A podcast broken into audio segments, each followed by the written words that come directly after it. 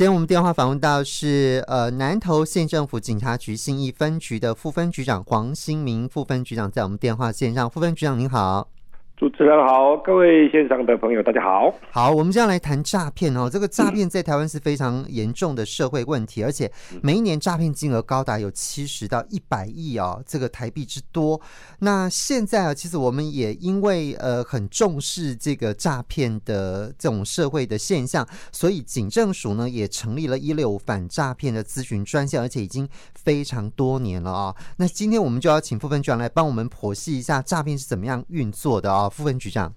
好的。那么根据我们办理的案件来看，哈，我们发现哦，其实诈骗集团的内部分工是非常的明确的，包括有电脑手哦，那发送讯息，那在第一线的部分，他在假冒各种